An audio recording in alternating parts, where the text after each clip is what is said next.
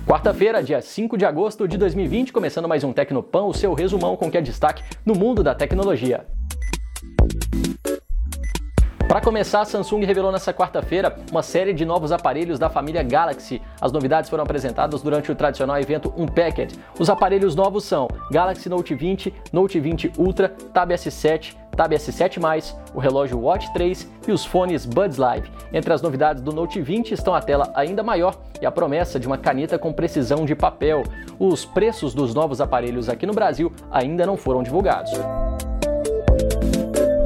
Teste de resistência revelou fragilidades do novo iPad Pro, o tablet da Apple, viu? Esse aparelho foi testado por um canal do YouTube especializado com o objetivo de ver até que ponto o produto aguenta materiais pontiagudos e uso da força. Na conclusão, o aparelho foi considerado frágil, já que a carcaça é riscada com facilidade e com certa aplicação de força, o modelo pode até ser dobrado. As reações de quem acompanha esse canal do YouTube são diversas, viu? Há quem acredite que os testes não revelam a realidade, afinal ninguém vai ficar ali furando ou fazendo muita força no iPad no uso diário, né? E há também quem comprove que realmente o iPad risca com facilidade, tem uma certa fragilidade na parte traseira, também na tela.